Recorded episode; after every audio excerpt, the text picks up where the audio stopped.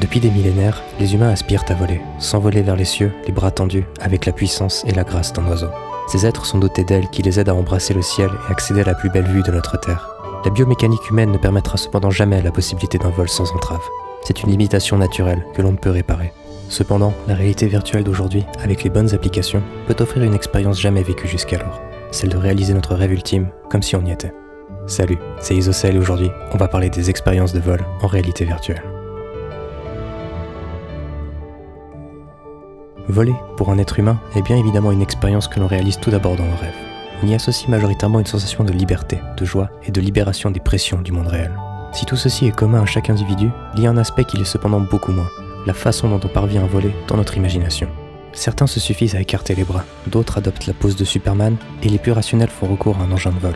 Il y a ainsi différentes visions de la façon dont l'humain est censé voler, tout simplement parce que nous n'avons pas de référentiel commun, seulement des inspirations de notre pop culture et d'idées reçues. Les développeurs de jeux en réalité virtuelle sont dans la même situation. On ne pourra pas réaliser le rêve de tout le monde avec un seul titre. Cette absence de référentiel rend la tâche bien plus compliquée qu'il n'y paraît. Si l'on souhaite développer un titre où l'on se déplace comme Superman par exemple, certains trouveront intuitif de pousser leurs bras vers l'avant pour se déplacer, tandis que d'autres imaginaient plutôt serrer les poings. Aucun d'entre eux n'a tort, alors comment réaliser un résultat qui plaira? Ainsi, les développeurs VR se doivent d'expérimenter, tester et faire tester pour arriver par itération à un résultat qui convient à la majorité. Il existe ainsi une panoplie de jeux de vol, que l'on peut classer selon différentes approches. Pour illustrer tout cela, on va commencer par parler des titres où l'on vole comme un oiseau avec Eagle Flight, développé par Ubisoft et sorti en 2016 sur la majorité de nos casques. Il s'agit d'une expérience où l'on incarne un aigle volant au-dessus de Paris, revisité dans une version où la nature a repris le dessus. On est ainsi invité à planer autour des monuments emblématiques de la capitale française et se faufiler dans ces ruelles étroites en rasemotte, le tout en liberté totale, ou en suivant un trajet défini pour le mode histoire. Mais avant de développer le projet et d'en arriver au résultat que l'on voit à l'écran, l'équipe a tout d'abord réalisé de longues recherches sur la cybercinétose pour un tel jeu. Ce mal de transport est commun en VR et malheureusement, surtout pour des expériences de vol, on n'y échappe pas. Il est ainsi déterminant de comprendre ce phénomène afin de le réduire au maximum. La raison de la cybercinétose vient de la disparité entre ce qui se passe sous nos yeux et dans le monde réel. Des accélérations, de la latence ou se prendre un mur à grande vitesse va fortement contribuer à la cybercinétose, et ces effets doivent donc à tout prix être atténués, ce sur quoi l'équipe derrière Eagle Flight s'est penchée en connaissance de cause. Le titre a donc adopté différents artifices pour contrer la motion sickness. La vitesse de déplacement a été réduite, au privilège d'effet, donnant une impression de vitesse. Du vignettage dynamique intervenant lors des accélérations, rotations ou proximité avec des objets a été ajouté. La visibilité d'un bec d'aigle a été implémentée en guise de point de référence fixe, inspiré des titres avec un cockpit, qui ont montré de bons résultats à ce niveau. On peut encore parler des game over, puisque lorsque l'on rentre dans un mur, un fondu noir a été ajouté afin d'éviter toute transition brusque. Même le visuel général a été repensé avec la cinétose en tête, afin d'avoir un environnement confortable à l'œil. Je pense notamment à l'eau, qui n'est que peu texturée et assez stagnante. En résulte ainsi un titre de vol induisant peu, voire aucune cinétose pour les joueurs aguerris. Je pense que c'est le titre du genre à conseiller aux néophytes, qui souhaitent vivre leur première expérience de vol dans de bonnes conditions. Le travail effectué sur la précision se ressent également sur Eagle Flight. C'est l'expérience de vol où je me suis senti le plus en contrôle de mes mouvements, alors que l'on dirige le tout avec notre regard. De plus, par ce gameplay simpliste, on peut s'attaquer à des prouesses aériennes dès les premières secondes de jeu et se surprendre à réussir à passer dans les interstices de la ville lumière. Ou non. Les contrôles physiques sont quant à eux malheureusement trop simples. On en est à se demander quel est l'intérêt de la manette de jeu, puisqu'elle ne sert qu'à gérer sa vitesse. On va cependant vite toujours privilégier la vitesse maximum, et donc laisser la gâchette enfoncée durant toute l'expérience. J'ai beau admirer les prouesses qui ont été faites pour la prévention de toute nausée, celles-ci peuvent malheureusement aussi être interprétées comme des défauts. On ne peut par exemple pas tourner la tête sans induire un changement de direction, ce qui nous empêche d'admirer la vue le bec et le vignettage ne peuvent être désactivés, ce qui déplaira aux joueurs expérimentés. Enfin, pour réaliser une rotation, tu peux le faire physiquement dans ta pièce ou, comme le titre va te le suggérer de façon assez intrusive, pencher fortement la tête sur le côté, ce qui n'est pas spécialement agréable. Malgré cela, il faut saluer la qualité graphique du titre, avec une patte low poly et stylisée, des tons chauds et agréables à l'œil, une excellente distance d'affichage et le tout enjolivé par les musiques du compositeur de Dragon Age, Prince of Persia et Fallout, Inonzur. Je dirais ainsi qu'il s'agit d'une bonne première expérience, mais qui manque un peu de profondeur.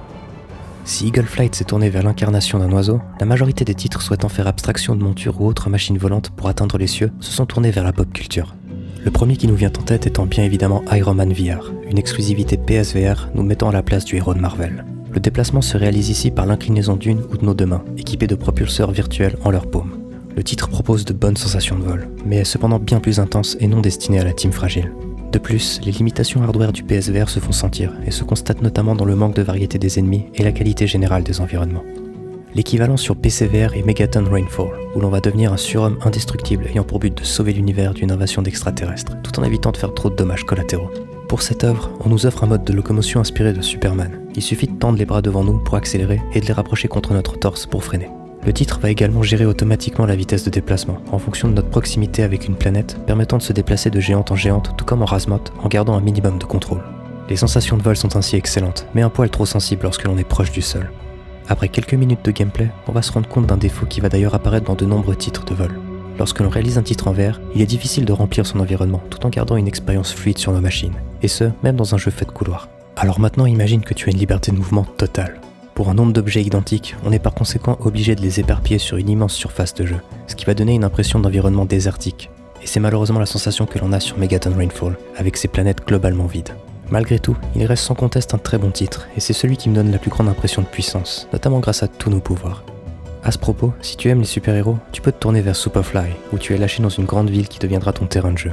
Chacune de tes mains aura le choix entre 7 types de pouvoirs, possédant toutes leurs propres modes de mouvement. Ces pouvoirs sont inspirés de Spider-Man, Iron Man, Iceman, Faucon, Doctor Octopus, Electro et Flash. Certains d'entre eux fonctionnent étonnamment bien en VR, permettant donc d'incarner son héros favori, tandis que d'autres sont complètement ratés, comme Faucon, où le maniement n'a aucun sens par rapport à ce que l'on imaginait. Après quelques minutes de jeu, on se rendra malheureusement compte qu'il n'y a absolument rien à faire dans cette ville. Les ennemis sont peu nombreux, inoffensifs, et les objets se répètent à foison, ce qui ne récompense pas l'exploration. Je le recommanderais seulement si tu tiens absolument à incarner Iceman, qui n'est pas jouable ailleurs, et a plutôt réussi. Il existe bien évidemment encore d'autres titres te proposant de voler comme bon te semble, mais je les trouve globalement moins réussis et intéressants que ceux précédemment cités. De plus, certains instaurent cette mécanique de vol en tant que fonction secondaire, voire en bonus, ce qui n'en font pas de vrais jeux de vol. On va désormais passer au titre qui nécessite une monture, et tu verras qu'il y a de quoi faire rêver de ce côté-là. Commençons par une découverte récente avec Seeker VR, qui cache une simulation de vol en Nimbus 2000 dans l'univers magique d'Harry Potter. Après un tutoriel tournant autour des règles du Quidditch, l'application disponible gratuitement sur SideQuest nous laisse ensuite virevolter autour de Poudlard et apprécier ses différents lieux mémorables. Le gameplay fonctionne bien, avec une légère inertie dans les changements de direction, la sensation de liberté est au rendez-vous, et la possibilité de se faire vomir grâce à un bouton pirouette est toujours la bienvenue. L'œuvre est remplie d'easter eggs et nous incite ainsi à explorer chaque recoin du monde afin d'assouvir notre soif de fanservice. Je ne sais pas pendant combien de temps l'application sera en ligne avant que Warner ne tombe dessus, mais si tu as le matériel nécessaire pour y jouer, je te le recommande fortement. Pour tous les fans de Dragon, il existe plusieurs titres qui te correspondront. Dragon Ride VR est le premier qui me vient à l'esprit. Avec ses différentes maps, dragons et modes de jeu, il est également le plus complet du lot, ainsi que celui proposant les meilleurs graphismes. Malgré une difficulté à se déplacer avec précision, il fait sens dans son gameplay et rend ainsi le jeu suffisamment immersif pour y passer un agréable moment. Toujours dans les titres avec une monture, on peut compter sur Jet Island, grâce à la puissance de nos propulseurs permettant de voler sur de très longues distances. Ce mix de Spider-Man, Shadow of the Colossus et SSX propose également du multijoueur si tu souhaites vivre cette expérience avec tes amis. C'est globalement un excellent titre avec un gameplay unique, du challenge et une grande liberté d'action.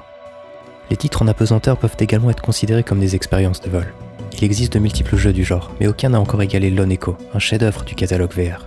Avec un gameplay et une narration parfaite, je ne pouvais pas ne pas parler de ce bijou sorti il y a plus de 4 ans sur les casques Oculus. Si le titre est plus dirigé que les autres que j'ai présentés, il brille cependant sur tous ses autres aspects et profite ainsi d'un niveau d'immersion sans précédent. Même si le second épisode devrait bientôt voir le jour, je recommande et recommanderai toujours ce titre qui est un véritable fer de lance de la réalité virtuelle.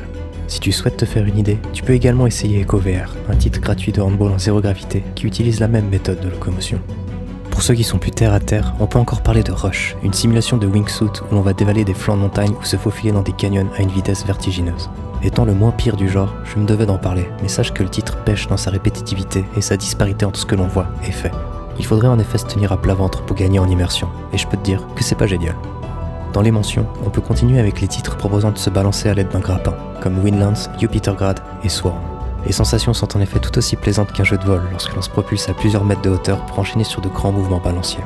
Les trois titres cités sont de bonne qualité, alors si tu souhaites incarner Spider-Man pendant quelques heures, tu sais où te diriger.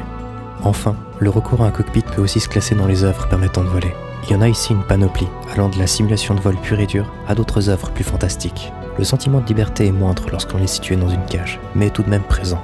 À part Outer Wilds qui est mon petit chouchou, je ne saurais quel titre te conseiller en particulier, au vu du nombre d'excellentes œuvres ayant fait leur preuve dans le genre. Alors en voici tout un tas à l'écran, qui je l'espère, seront de séduire. Voilà pour ce petit tour d'horizon des œuvres proposant de s'envoler. On constate ainsi qu'après avoir été décortiqué, il existe de nombreuses applications différentes permettant de réaliser ce rêve de gosse. La raison à cela est que chaque personne est différente et a sa propre vision d'un envol féerique. L'absence de référentiel ainsi que les contraintes techniques des casques actuels font de ce genre un véritable défi pour les développeurs souhaitant nous offrir une œuvre de qualité. Certains ont d'ailleurs fait recours à du matériel supplémentaire afin de se rapprocher de leur rêverie, pour obtenir un résultat de qualité, mais difficile d'accès pour la majorité des joueurs que nous sommes. Cependant, avec de bonnes œuvres et notre casque maison, on se rend compte que l'on parvient déjà à s'évader et à oublier les tracas de notre quotidien pour rejoindre les cieux, ne serait-ce que quelques instants.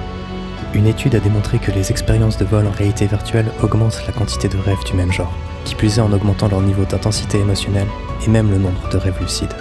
Alors, si tu souhaites vivre et revivre des expériences de vol, je t'invite à prendre ton casque et à décoller.